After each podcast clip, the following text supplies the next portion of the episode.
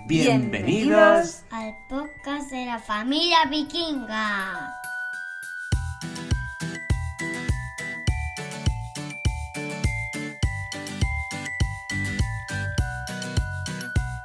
Hola, hola, bienvenidas y bienvenidos al primer podcast de la familia vikinga.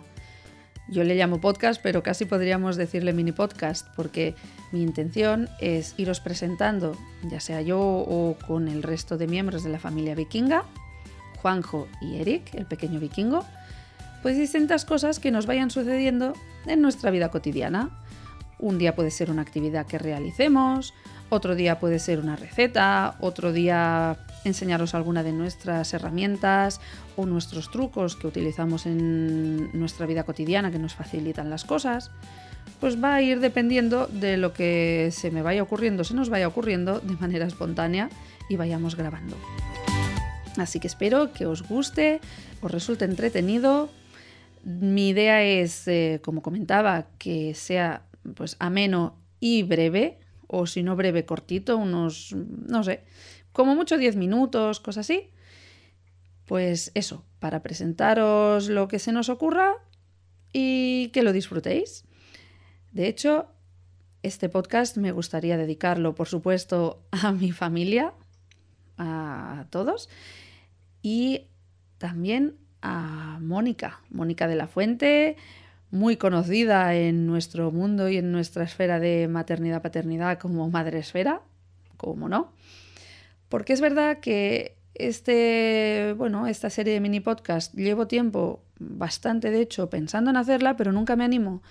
Y el otro día, pues hablando del tema, ella me comentó que le parecía interesante y que por qué no me animaba a hacerlo, por qué no nos animábamos a hacerlo. Y aquí está. Así que muchas gracias por, bueno, haberme dado ese empujoncito final que probablemente necesitaba.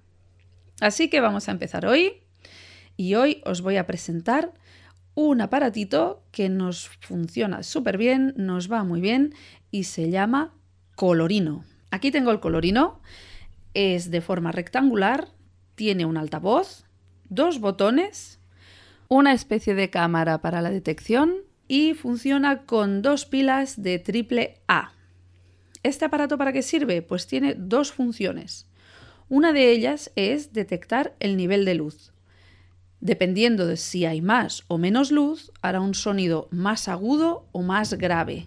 Si hay más luz, será más agudo y contra más oscuro esté, menos luz haya, el sonido se volverá más grave. Escuchémoslo, vamos a ver. Eso es que hay mucha luz y si vamos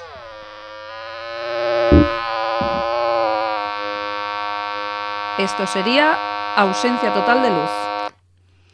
Perfecto, eso nos va fantástico.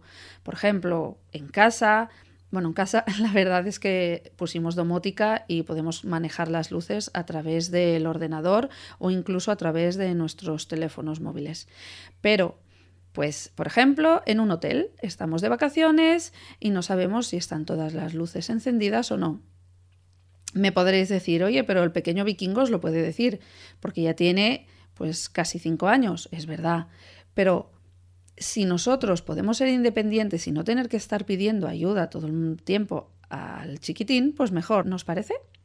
Entonces, pues podemos ir pasando con el chisme e ir detectando qué interruptores eh, hay que apagar es un poco, bueno, mm, a la caza y captura de los interruptores, pero os aseguro que acabamos consiguiéndolo.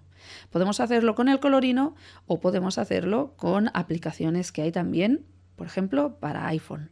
Pero bueno, por no extendernos mucho, que no es la idea, otro día os hablaré también de aplicaciones para iPhone que nos facilitan las cosas. Hoy centrémonos en colorino. Bien, esta es una de sus funcionalidades. Y la otra es detectar colores, de ahí su nombre. Por ejemplo, ¿para qué me puede ser muy útil? Pues volvamos al pequeño vikingo.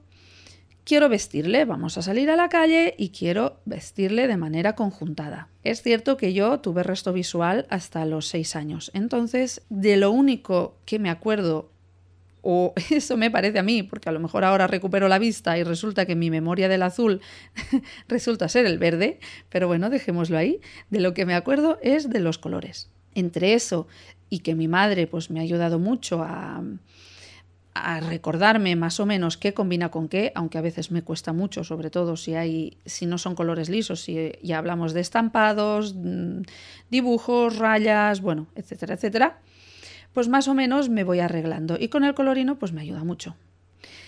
Ahora aquí, por ejemplo, he cogido del cajón del peque unas bermudas. Aquí las tengo, unas bermuditas. Vamos a averiguar de qué color son. Por el tacto, veo que es un tejido estilo tejano, estilo vaquero. Vamos a ver el color, porque en general los tejanos, los vaqueros pueden ser azul oscuro antes o azul, pero claro, ahora ya hay de múltiples colores. Vamos a ver este, ¿de qué color será? A ver. Azul oscuro, azul oscuro. Perfecto. Azul oscuro. Se mantiene en azul oscuro. Ideal. Perfecto. Y aquí tengo dos polos. Vamos a ver de qué color es este polo que tenemos aquí. Blanco, blanco. ¿De acuerdo? Es un polo blanco. Y vamos a ver este otro que tengo aquí. A ver de qué color será. Vamos a ello. Azul pálido, azul pálido. Azul pálido. Tenemos unas bermudas azul oscuro, un polo blanco y un polo azul pálido.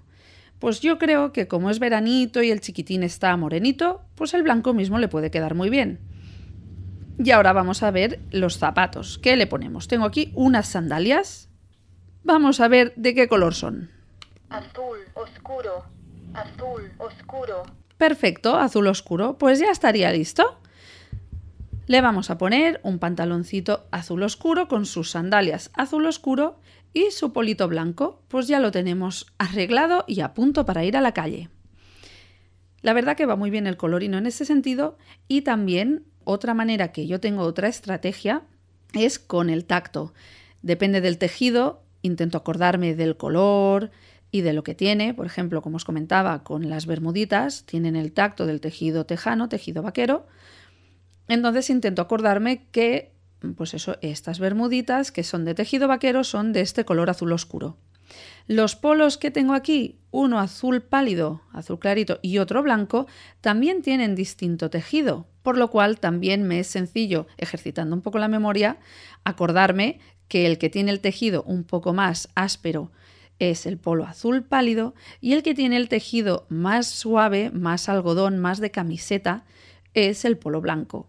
Esa es otra de las estrategias, pues eso, usar el tacto, usar la forma de las prendas. En ese sentido, quizá las mujeres lo tenemos más fácil porque pues unas llevan estampados, a lo mejor otras llevan el cuello de distinta forma, de pico, de barco, cuello caja, eh, pues las camisetas en verano sin mangas, con un tirante más estrecho, uno más ancho.